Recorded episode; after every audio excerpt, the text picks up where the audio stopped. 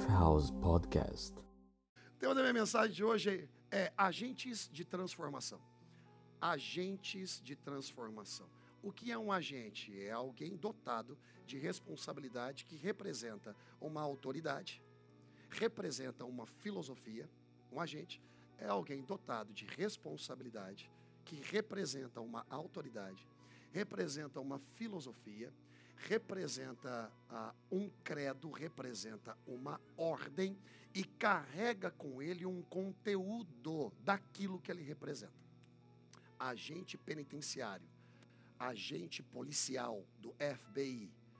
E nós somos agentes do reino de Deus que necessitamos representar o nosso Messias cheio de conteúdo.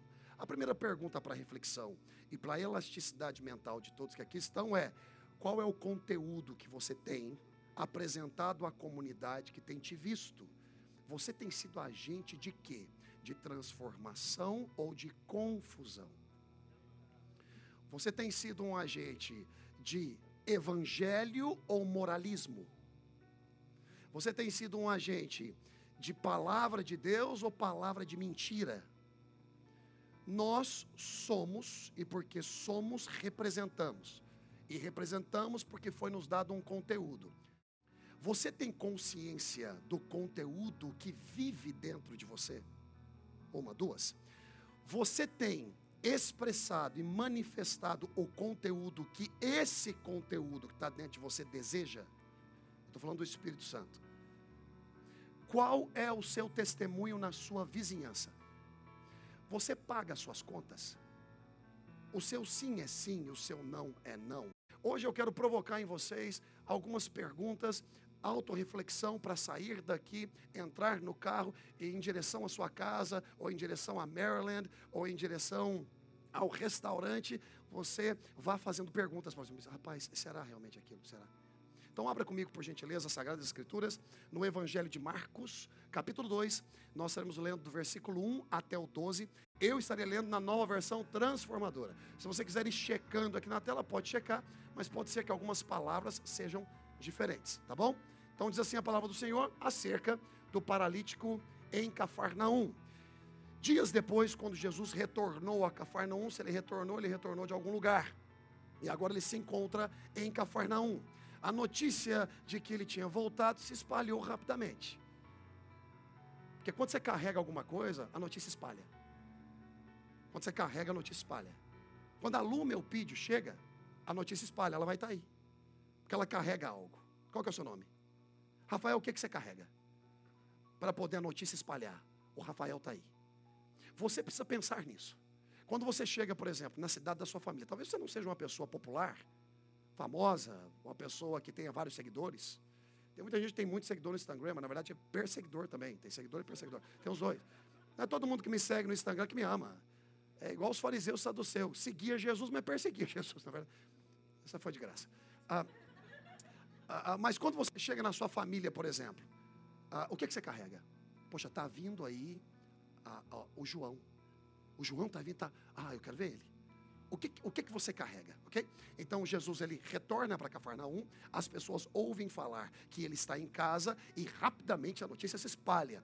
Em pouco tempo, a casa onde estava hospedado ficou tão cheia que não havia lugar nem do lado de fora da porta. Enquanto ele anunciava a palavra de Deus, quatro homens vieram carregando um paralítico numa maca.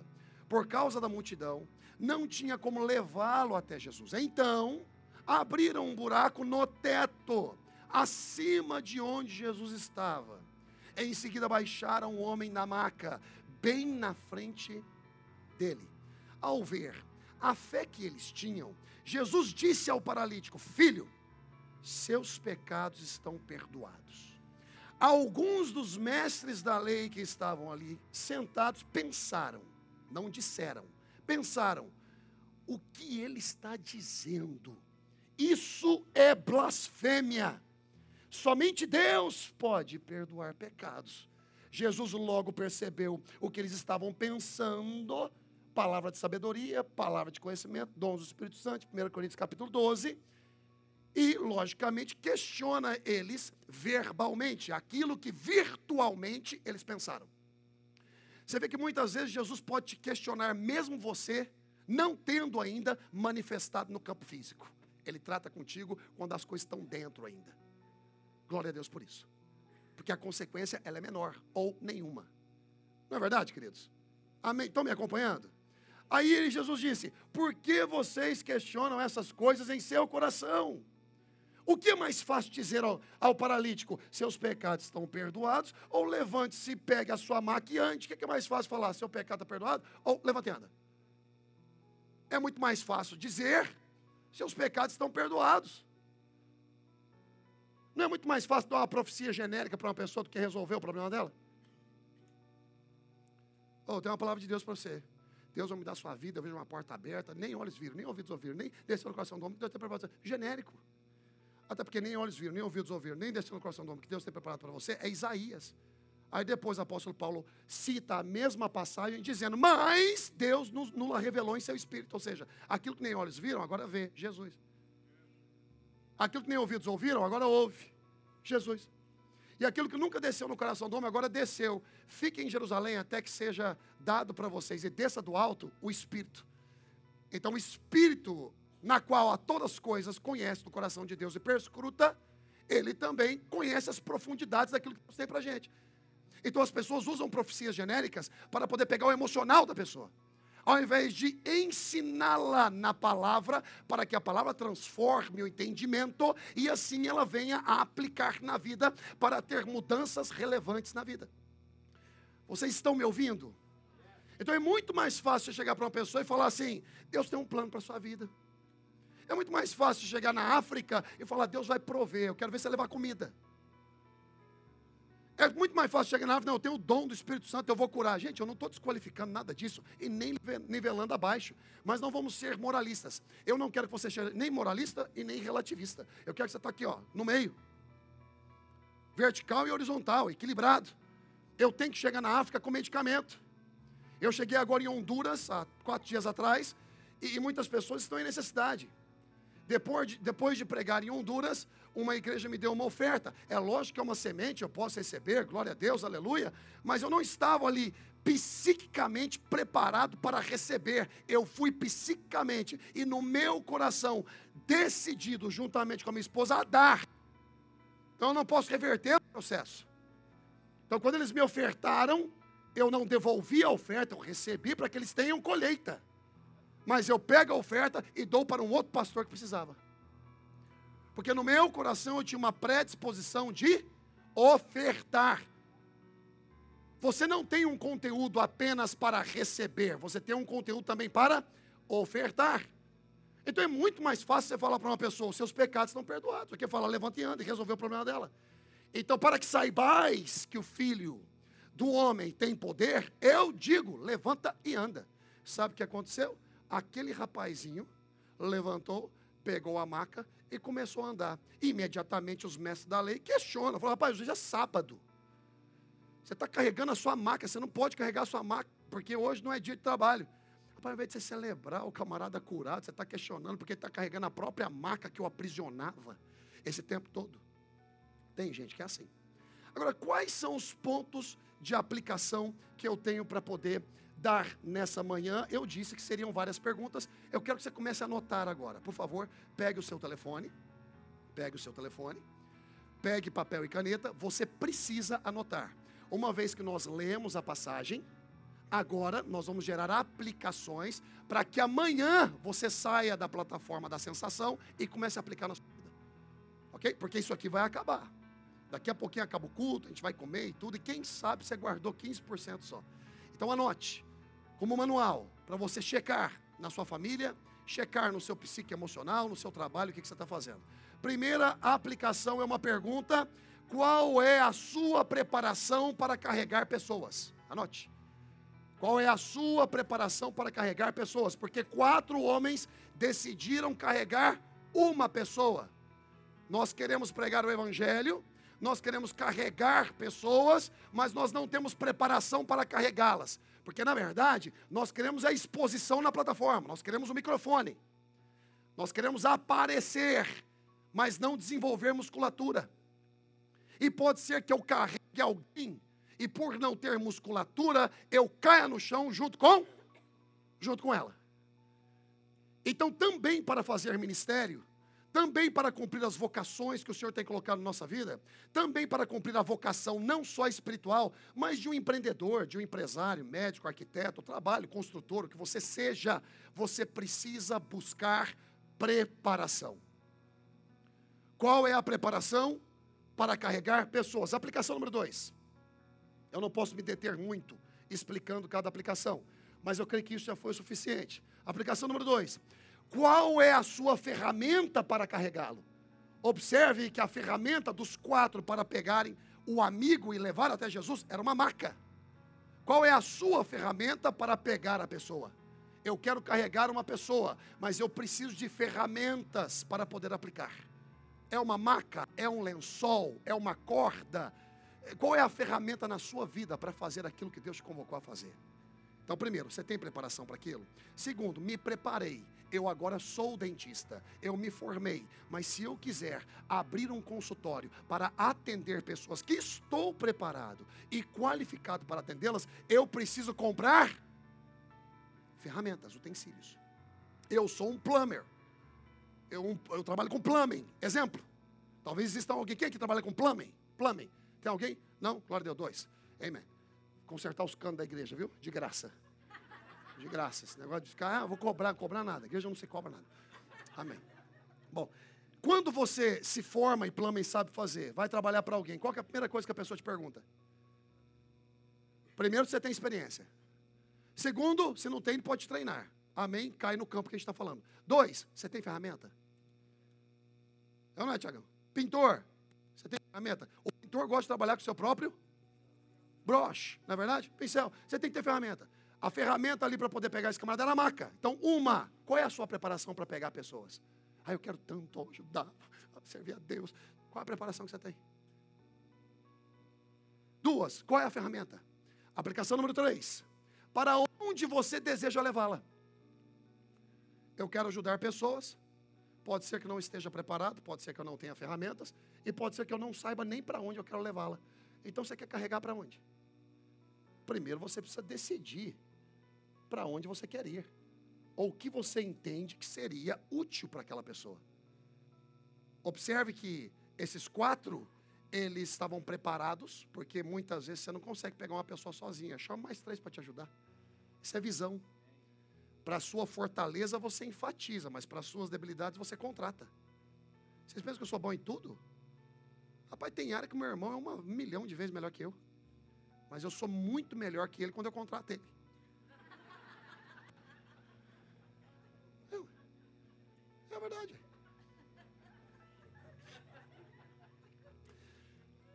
Eu sou muito melhor que ele em muitas áreas. Mas ele é muito melhor que eu quando ele me rala e quando ele arranca tudo de bom que tem e aplica e tem sucesso. Você vê que não tem mais essa parada de quem é melhor, quem é pior. Quem vale mais? Quem planta? Quem joga água? Quem colhe? Quem é maior? Eu sou de Apolo, eu sou de Paulo. Que importa esse negócio? Nós pastoreamos com a visão. Nós não usamos pessoas apenas. É a visão que tem que pastorear o povo. Sabe por que, que é a visão que tem que pastorear o povo? Porque o homem é limitado, ele morre. Mas o legado fica. Herança é o que você deixa de coisas, ensinos. Legado é aquilo que você coloca em movimento e continua funcionando mesmo sem a sua presença física. Isso é legado. O que, que você está o conteúdo? Então é muito importante nós observarmos que eu preciso saber para onde eu estou levando as pessoas. E as pessoas não podem se acostumar comigo. Por quê? Porque uma vez que esse camarada agora não está mais paralítico, ele tem que andar com as próprias pernas. Até quando eu vou ficar carregando colo? Aí pergunta: você faz parte do grupo dos quatro ou você é o paralítico? Lá, você responde. Quatro. Quatro. Qual é a sua estratégia? Porque qual é a sua estratégia? Porque você pode chegar num ambiente esperando que você vai esperar alguma, esperando que você vai encontrar aquele ambiente favorável às suas primeiras iniciativas e não tem espaço para você. Está cheio. Porque igualzinho você está interessado lá, tem um monte de gente interessada também. Sabe quando você vai num show de alguém famoso? Você quer ficar bem na frente? Você chega lá, já tá, tem gente lá já. Porque o mesmo interesse que você compartilha, os outros também compartilham. Agora, vamos lá, o que você vai fazer então? Você tem que ter uma estratégia.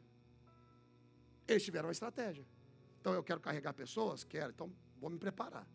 Qual que é a minha ferramenta? Eu vou arrumar uma ferramenta. Para onde eu vou levar? Para Jesus. Eu preciso levar para Jesus.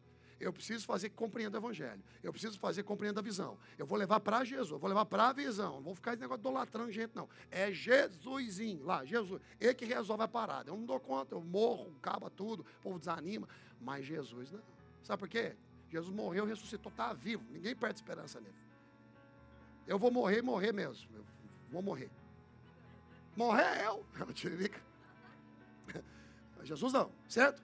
Então aqui o quarto ponto é: qual é a sua estratégia se porventura você for frustrado na sua primeira iniciativa? Rapaz, você quer me deixar maluco? É você falar para mim que eu não posso. Maluco. E você pensa que eu desisto da primeira? Eu não desisto nunca. A não ser que Deus fala para mim, para que isso é coisa sua. Se Deus chegar para mim e falar assim, ó, para que esse negócio é seu. Eu não estou nesse negócio. Porque o maior problema do ser humano é quando, porque ele está tendo sucesso, ele pensa que Deus está aprovando. Nem tudo que nós estamos tendo sucesso, Deus está no negócio, não, gente. Porque o ser humano gosta também de promover pessoas, e nem toda promoção vem de Deus, pode vir de gente. Que te promove e que te declina uns dias depois. Então, para onde eu vou levar e qual é a minha estratégia? Chegou lá, olharam, casa cheia, meu Deus, não, mas não vamos desistir, não. Nós não determinamos carregar o cara. Que é a ferramenta? A gente não se preparou, porque quem é preparado não desiste. Mas quem não é preparado, vê a primeira circunstância, ah, desse tempo para lá. Mas quem é preparado, finco, finco vira um animal. Ficou louco. Ele fala, você não pode, eu fico louco. Aí eu ponto o dedo, você vai, você vai ver então. Vai ver então. Eu lembro quando eu cheguei aqui nesse, nesse local, as nossas entradas eram 2.400 dólares. Nós estávamos no Paganini. Quem conhece o Paganini? Um instituto de música e tal, alugamos um quartinho ali. Na verdade, nós começamos num quintal, em Kearney. Quintal em Kearney, depois outro quintal em North Plainfield. E aí depois nós alugamos em Paganini, segundo andar. Aí lotou, fomos para o quarto andar em um outro quarto. Aí lotou, aí fomos para o outro quarto lá direito. Isso tudo em um processo de quatro meses apenas. Lifehouse começou em fevereiro de 2014. Primeira visão foi o ano do favor. Porque eu saí de uma mega igreja de 11 mil membros com baita salário. E sexta-feira eu tinha quase 10 mil e, e segunda eu tinha zero. Aí qual que é a visão? Favor de Deus. Essa é a visão. Me favorece, me honra nesse lugar. Aí algumas pessoas me viram pregar em quatro pneus um em cima do outro. E falaram bem assim: esse camarada saiu do palácio para pregar em cima de quatro pneus. Eu dou alguns meses para ele morrer como ministério. Eu apontei o dedo na cara, eu só me observa. E você vai ver que a mão de Deus está na minha vida. E é por isso que eu fiz o púlpito de roda. Você não sabe a razão do púlpito de roda, apesar que é fence, que é bonitinho. Ai, que legal, isso é moderno. Não. Esse púlpito que para mim é memorial do dia que o camarada falou que eu saí de um palácio para pregar em cima de quatro pneus. Eu falei, a partir de agora, todos os povos do Live House vai ser roda para me lembrar do dia que a gente começou. Essa é a razão do povo. É. Ano que vem nós vamos mudar. Eu vou colocar aqui um fininho assim, né? Um de skin preta, bonitinho, mais limpinho e tal. Mas esse povo vai ficar ali para todo mundo olhar. Falei, tem que deixar dentro do santuário, porque é ídolo, não é ídolo não, é meu memorial, respeitem.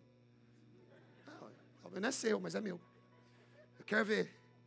Porque isso me, me faz humilde quando a gente tiver mil pessoas. Quando tiver duas mil. A grandeza não está nos números, a grandeza está dentro do coração daquele que reconhece, valoriza e é grato a Deus pelos números. Essa é a grandeza do homem. Vamos lá. Então a estratégia é o seguinte, ó. Tá lá lotada a parada, não tem como a gente se locomover, mas ó, eu vou chegar lá, eu vou. Agora é minha versão leonardiana. Eu vou chegar lá, eu vou olhar por cima do ombro. Agora veja bem, três semanas atrás, da data de hoje, eu estava exatamente neste lugar. Olhando para casa, assim, pensando, como é que esses caras fizeram? Aí eu andei da sinagoga onde Jesus ensinava, que foi construída pelo, pelo centurião, a Cornélio, como daqui a mais ou menos naquela esquina. Aí você caminha, já é a casa da sogra de Pedro, aonde Jesus morava. Jesus não tinha uma casa dele. Quando ele sai de Nazaré, uma mensagem natalina linda, um dia nós vamos ter a oportunidade de ministrar para vocês. Ele sai de Nazaré e começa a, o ministério dele na Galileia.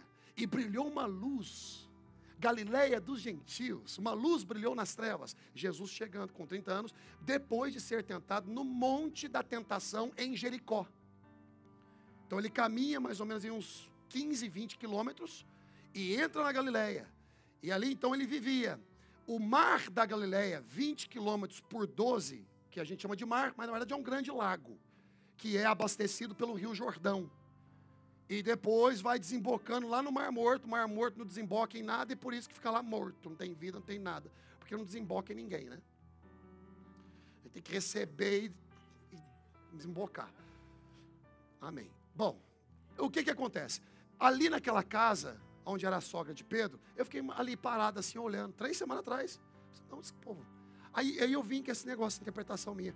Eu já sei, estava tudo lotado aqui ao redor, lugar bem pequeno, tipo alguns passos do Mar da Galileia. Ali da casa, abre a janela, você vê o Mar da Galileia ali, você caminha. Aí eles olharam assim por cima do ombro, Jesus está ali. Então, beleza, ó, vamos dar uma volta aqui, vamos subir, vamos abrir esse teto aqui, ó.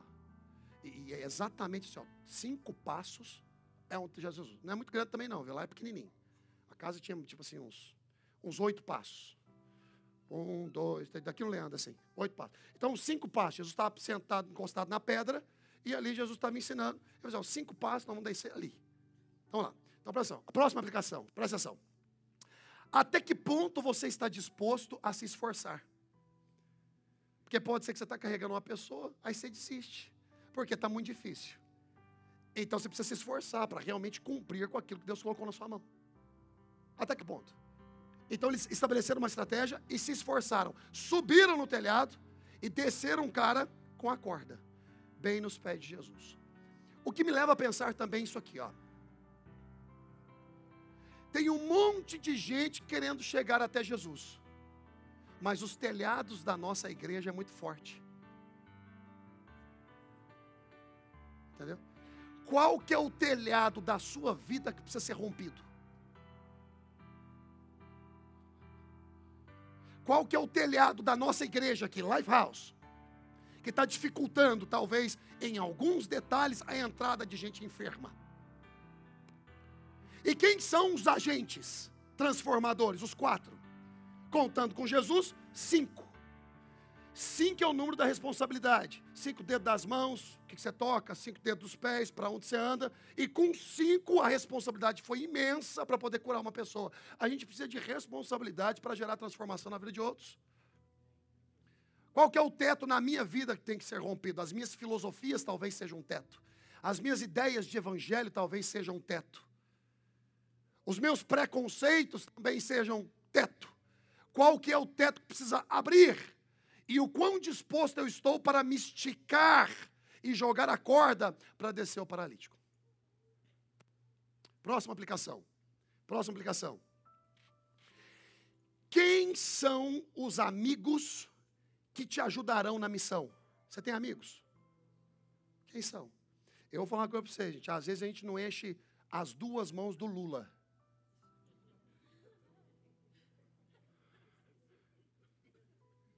Eu não estou sendo partidário, não, viu? Até porque eu não tenho partido. Você pergunta, você tem partido? Fala, eu não tenho partido. Eu sou do inteiro, porque eu sou ministro.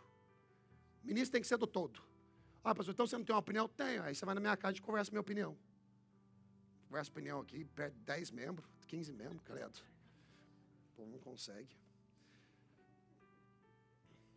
Quem são seus amigos? Quem são seus amigos que vai te ajudar na missão? Porque esse paralítico não tinha problema social, não, ele tinha quatro amigos. Quem são seus amigos? No tempo de paralisia, no tempo de atrofia que você talvez venha sentir. Sabe quando você foi abandonado pelo seu marido, abandonado pela sua esposa? Sabe quando você sofreu o abandono dos seus filhos? Sabe quando você está sofrendo uma crise porque a sua família está toda no Brasil e você está aqui sozinho? Sabe aquela crise de identidade, questão de documentação? Meu Deus do céu, eu parece que eu não deixei de ser porque eu não tenho nem documento. Sabe essas crises? Quem são seus amigos para te impulsionar? Quem são seus amigos que vão te apresentar a Jesus? Quem são seus amigos que vai me apresentar na prefeitura para eu poder ter relevância, governamentabilidade aqui nessa igreja e ajudar outras pessoas? Quem são meus amigos que estão interessados em mim, mesmo se eu estou coxo? Quem são? Porque tem um monte de amigo quando eu estou saudável, correndo, pronto para jogar bola. Eu quero saber quem é meu amigo nas minhas derrotas. Eu quero conhecê-los. Eu quero conhecê-los. Quem são os seus? Eu tenho amigos que eu posso apontar aqui, agora mesmo, aqui na igreja, que eu sei que vão estar comigo. Se eu falar assim, vamos furar um buraco ali, não vai nem perguntar se eu tenho permit para furar. Já vai vir com a britadeira. Aonde, pastor? O doido, mas fiel. Você tem gente assim? Aplicação número 7 e última. aplicação desse texto. Nós vamos para um outro texto, depois encerramos. Está sendo bem isso aqui para vocês? Está refletindo? Vocês estão com fome? Ah, acho que está, acho que está. Eu estou varado de fome. Sete. Qual é a sua maturidade para sofrer a desvantagem para que outro tenha vantagem? Pense. Qual é a sua maturidade para sofrer a desvantagem? Qual é o nível da sua maturidade para sofrer a desvantagem para que outro tenha vantagem? E tendo dito isto, antes de irmos para a próxima escritura, eu quero dizer o que é evangelho para vocês. Evangelho não é o que você faz. Evangelho é aceitar o que foi feito. Você não faz evangelho, você aceita a boa notícia que foi executada por Jesus. Preste atenção nessa outra explicação. Evangelho significa misericórdia, bondade e justiça. Muitas pessoas pensam que justiça é lutar contra o pecado. O que é justiça e ser justo é não adulterar, ué. O que, que é justiça e ser justo é, é não mentir. É não mentir. O que é justiça, ser justo, é observar os dez mandamentos, a, a moralidade do negócio. Tudo bem, nós podemos considerar isso tudo, até porque isso aí sim é a ponta do iceberg. Mas o que está naquilo que você não vê? É, é, é muito justiça também. Sabe o que, que é? As pessoas pensam que justiça é evitar fazer alguma coisa, para que então eles aparentam justo. Mas na verdade, justiça é você fazer aquilo que você não está fazendo. Não é evitar de fazer o pecado. Justiça é quando você está tirando a neve do driveway seu, você se lembra da senhora vizinha, que é de idade, e não tem energia para tirar o dela, você vai lá e tira a neve do driveway dela. Isso é justiça. Entendeu? Isso é justiça. Justiça é, é, você ser nobre no seu comportamento. É o que você faz que declara a justiça do reino através de você, agente de transformação, gente. Também está na mensagem, transformação. Sou um agente. Próxima escritura, por gentileza. Abra, por favor, em jo, João 5, 1 a 15. Nós não vamos ler tudo, não. Eu vou mais narrar para vocês essa aqui, tá? João 5, de 1 a 15. É outro paralítico. Tá chato esse negócio aqui, tá mais ou menos. É outro paralítico. Dois paralíticos. Mesma situação. Ok? O de cá, vocês já ouviram tudo que ouviram, não precisa dar outro resumo. João 5, de 1 a 5, tá? Esse é o paralítico que se encontra no tanque de Betesda. Ok? Então, vamos lá. Depois disso, Jesus voltou a Jerusalém. Jesus sempre volta, né? Coisa boa é voltar, não é?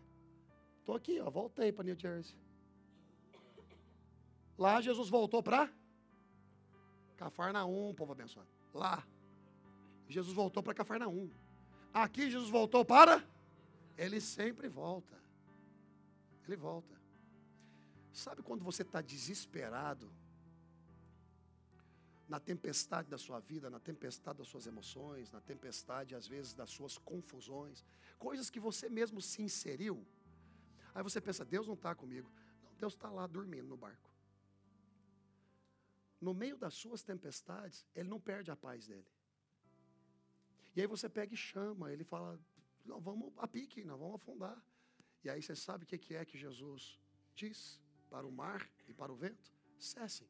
Cessaram, ficaram abismados. Quem é esse que até o vento e o mar lhe obedecem? Nos, nos momentos mais conturbados da sua vida, Jesus está lá. Pensa que ele te abandona, não, que ele não te abandona, não. Voltou para Jerusalém. Quando ele volta para Jerusalém, em uma das festas religiosas, dentro da cidade, junto à porta das ovelhas. Por que dentro da cidade? Porque hoje tem a cidade velha Jerusalém, os muros da cidade velha, e tem a cidade fora da cidade velha, que é chamada a Jerusalém generalizada, ok? E dentro da cidade, junto à porta das ovelhas, ficava um tanque de Betesda com cinco pátios abertos, cobertos. Ficavam ali cegos, mancos, paralíticos, uma multidão de enfermos esperando o movimento da água, pois um anjo do Senhor descia de vez em quando e agitava a água. Bom, embora a palavra do Senhor está colocando um ponto aqui, se pode trazer uma afirmativa, é, é, muitos acreditam que seja uma lenda.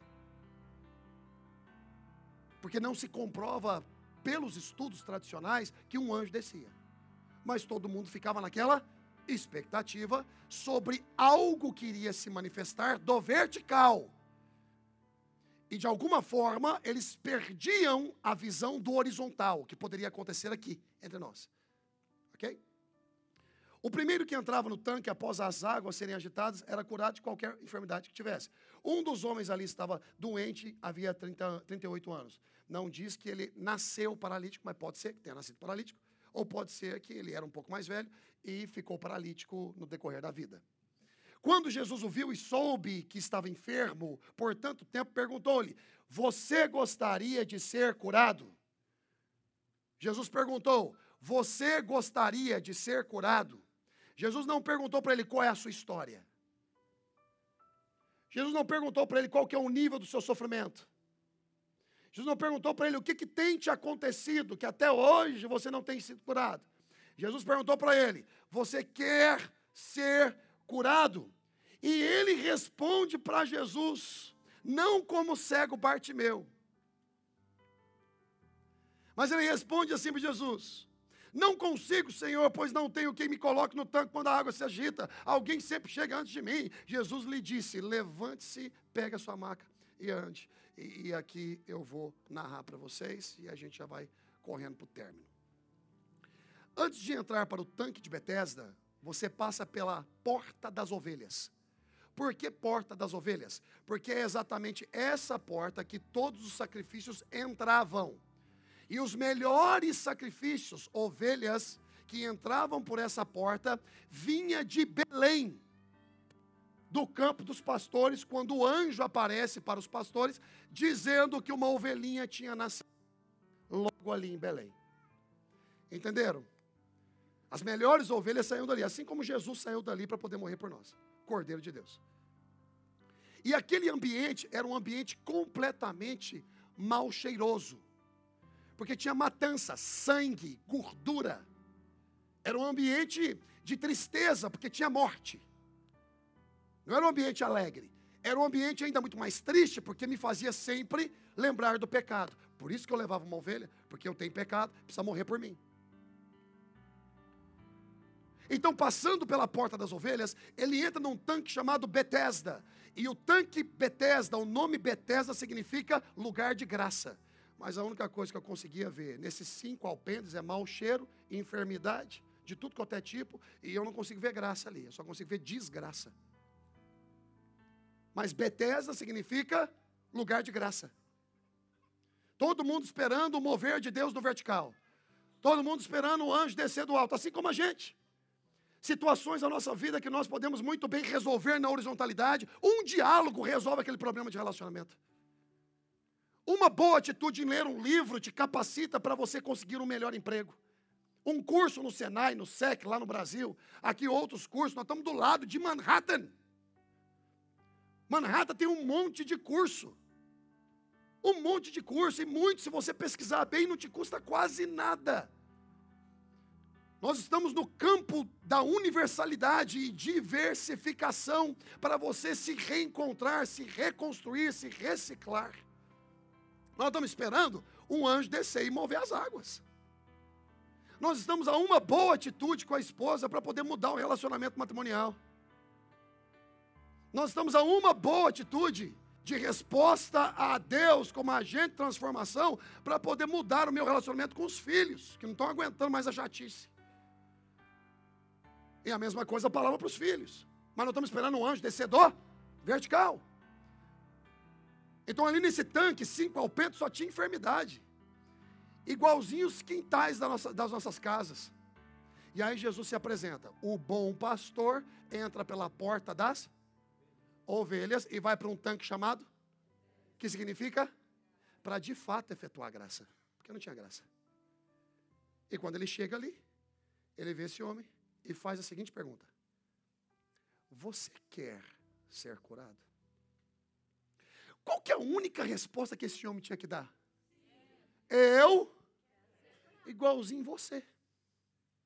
Deus te pergunta assim: Você quer que eu me mova? Ah, mas não tem como mover, não, porque fulano, tá, porque não o quê, porque aconteceu comigo, você, você lembra, aconteceu, sei que o fulano não me liga, com a mensagem, você viu como é que ele me respondeu? Ele disse, eu não dou conta. A gente perguntou, né? Ele, não, ele, conhece a sua história, sabe quem você é, rapaz. Até suas curvinhas ele conhece. Ele está perguntando: você quer que eu resolva? A única coisa que você tem que responder é o quê? A única coisa que você responder é o quê? Eu? Pronto. Para de discurso. Quer dar discurso para Deus. Eu fico vendo gente que vem se aconselhar comigo no escritório. Pastor, eu preciso conversar com você. Nossa. Aí eu vou no escritório, aí eu sento, né? Eu sempre falo, eu, eu, eu, com decorrer da minha jornada ministerial, fiz 15 anos o ano passado, agora em junho eu faço 16 anos de ministério. Isso, uh, é, e eu, eu tinha menos paciência. Muito menos paciência. Muito menos paciência. Hoje, eu, eu, eu, eu tenho pouca paciência. Antes eu tinha nada. Eu sou um cara agitado, não dou conta de ficar muito tempo parado no mesmo lugar. A não ser que eu estou em casa mesmo, eu me entrego e tal é um momento. Mas eu estou assim, por exemplo, agora estou agoniado, quero sair daqui, já quero para outro canto, quero. Eu sou assim, meio doido. Ah, me ofereceram o hospício, mas eu falei, melhor a igreja. Melhor a igreja. E o que, que eu estava falando? Ah, esse negócio aí. Falando para vocês, eu preciso de remédio. Aí o camarada entra, né? Ou a camarada. Rapaz, cinco minutos. Se não consegue falar para mim o problema, não fala em 15, não. É verdade. A gente precisa aprender a ser mais sintetizado, mais didático, mais rápido. Não tem nem paciência que é mais. Nossa, a pessoa não me ama. Não, não, você é chata demais. Você é chato demais, cara. Fala logo, você tem que falar. Vai, vai aqui, ó, fulano, é o seguinte, sim, sim, blá, blá, blá, blá. Aí você quer tomar café e jogar conversa, aí tem um momento para isso. Vai tomar café, vai bater papo, vai, sei o quê. Mas na hora de resolver as coisas, sintetizado, vai direto no assunto. Um, dois, três, quatro, cinco, um, um mais um é dois, o que, que não fazer, sei o que. É assim tem que ser. Jesus era assim. Jesus, quando teve uma prosa lá, de repente todo mundo começou a sair embora. Eu falei, assim, vocês também não vão, não? Sintetizado, didático, não. Onde vamos nós? Só tu tens a palavra de vida eterna. Então, tá, então fique, vamos, vamos, vamos para o mar. Jesus tem que dar comida para o povo. Gente, estou pregando. Contratei vocês para tomar conta dessa situação. Não tomaram, não. Você vê, todo mundo concentra muito milagre da multiplicação, não é? Mas você vê como saiu da boca dele assim, ó, 200 denários dá para pagar. Ele sabia até quanto que levava lá para poder financiar o trem. E Judas estava com a bolsa cheia de grana. Mas não, fica todo mundo olhando para Jesus assim, ó, então não faz nada. Igual na igreja, porque todo mundo olhando para o pastor, não, pastor maravilhoso, hein, pastor, não sei o que, não faz nada. Levanta aqui agora, na hora de ir para casa, cadeira tudo bagunçada. Pelo menos a sua que você sentou, você alinha. Já, já ajuda. O povo, o povo brasileiro gosta de chicote, eu fico observando. Quando eu falo coisa boa, poderosa espiritual, todo mundo fica bem. Aí quando eu dou chicote, glória a Deus, não entendo esse negócio. Vocês são doidos, cara. Vocês são mais doidos que eu. Vocês são doidos. Aí, aí o que acontece? Eu assim, vocês não foram. Ainda quer parar o que Jesus está fazendo. Está ficando tarde, viu, Jesus? Uma coisa que eu não sei. Na loja. E aí, quem vai resolver? Não, já está ficando tarde, não tem mais venda, não tem mais nada tal. Uhum. Agora o que eu tenho que fazer? Concentrar na falha ou concentrar no foco? Então, a gente tem que parar com esse negócio de ficar concentrando em falha. Arrumando defeito, não, a gente está na nossa casa, na igreja, não, não, tem problema. Então você tem problema. Você tem problema. Eu tenho problema, nós somos tudo louco. A gente está tentando se ajudar. Aqui, gente, a gente se fere demais, a gente apanha. Quem é visitante aqui? Pela primeira vez está vindo aqui? Está dizendo, meu filho, nós vamos arregaçar com vocês. Estou falando sério, você é bonito, dia que você. Não vamos chegar, não vamos te frustrar, não vamos te machucar, não vamos. Aí você vai pensar, não, pensei que tinha encontrado um lugar perfeito. Aqui o negócio, o bicho pega. Mas aqui também a gente se cura. A gente se fere, a gente se cura. A gente se afasta às vezes, mas depois abraça. É esse bipolarismo louco. Aí o que acontece? Jesus fala assim, ó vê o que, que a gente tem. Você vê o cara sintetizado, o cara didático. Vai lá ver. Ó, Jesus, é o seguinte. A gente encontrou ali, ó, tem cinco pães e dois peixinhos de um menininho, viu? E aqui, como está sendo alimentado cinco mil homens, não está nem contando nem mulher e nem criança. Então é o seguinte, o alimento veio do incontável. A provisão veio da onde ninguém está esperando, viu? E você pode ser um menininho, um incontável na sua família, que ninguém esperava que Deus ia usar para poder abençoar e trazer provisão. Mas Ele levanta você. Aí sabe o que acontece? Ele pega aquilo ali, né? Aí ele pega, abençoa, coloca na mão dos discípulos, multiplica, o povo fica tudo feliz, mas antes ele manda o povo se assentar. Se você multiplica antes de organizar, vira dor de cabeça. Começa a trazer um monte de móveis para sua casa, assim, ó, multiplicação, sem organizar o que você tem. Começa a trazer um monte de gente para o Lifehouse. Eu vou falar uma coisa para vocês. Se Deus nos abençoasse hoje com mil pessoas aqui em New Jersey, vai uma bagunça esse negócio. Uma bagunça, porque não estamos preparados para isso. Não. Nós estamos preparados para 500. Quantas a gente tem? 300? É, abrangência? 500 nós já estamos, traz mais. Não, sério, nós estamos, traz. Mil não, mil segura a onda. Segura a onda, tá? Já, já não tem espaço para mil. A gente tem que ter consciência que a gente tem preparo ou não. Não se lance em situações que você não está preparado. O negócio vai virar bagunça. Você vai ficar frustrado, vai pensar que Deus te abandonou. Não, você está se lançando em coisas que você não tem preparação. Entendeu? Aí vem pega o negócio, organiza 50, 100, tudo beleza? Agora distribui. Distribuiu. Quando terminou, você pensa, pronto, Jesus fez o trabalho, não sabe o que ele falou? Agora faz a conta da sobra. Porque quem não conta sobra, não conta início. Você tem que fazer conta da sobra. Foi na padaria, custou sete, quanto que sobrou? Me dá o troco. Você tem que saber o que está acontecendo na sua vida. Você tem que ter. Eu não estou aqui hoje para te emocionar. Eu estou aqui hoje, como eu te disse, para você entrar no seu carro e falar assim: rapaz, eu tenho que colocar ordem na minha casa. Sabe por quê? Porque eu sou um agente de transformação. Qual é o conteúdo que eu estou levando para o outro? Quando ele me vê, será que os vizinhos vêm e enchem a casa? Será que eles se inspiram? Ó, oh, tá vindo aí o pastor Léo aí. Rapaz, eu quero ir lá. Quero saber o que o cara tem para falar. E você? Quem saber o que você tem para dizer?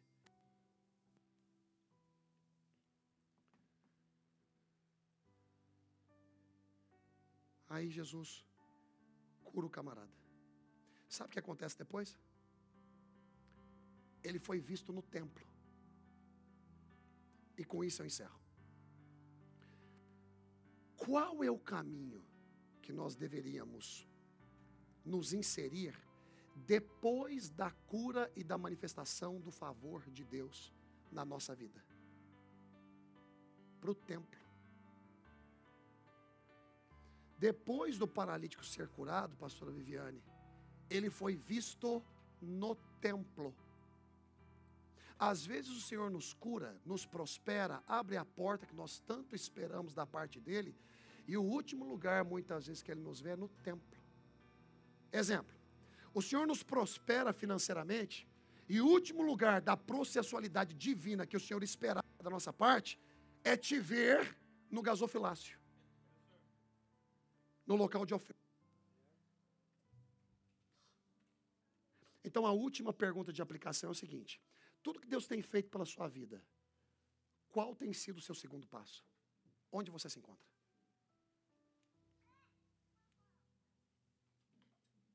Você é um agente de transformação, assim como Jesus é. Hoje você representa Ele.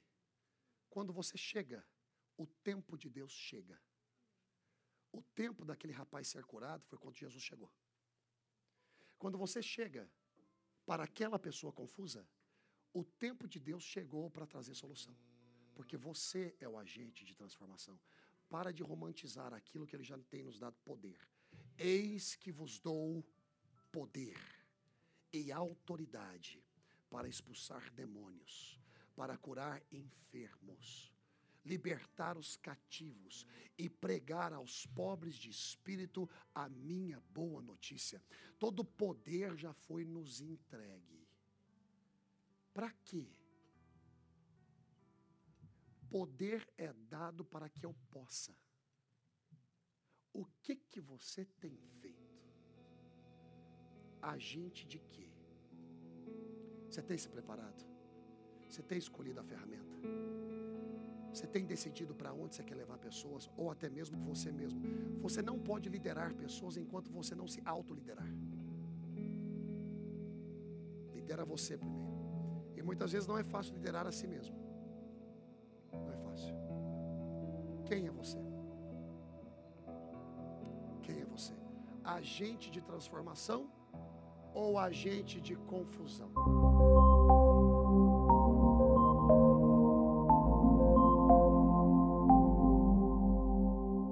Lifehouse Podcast.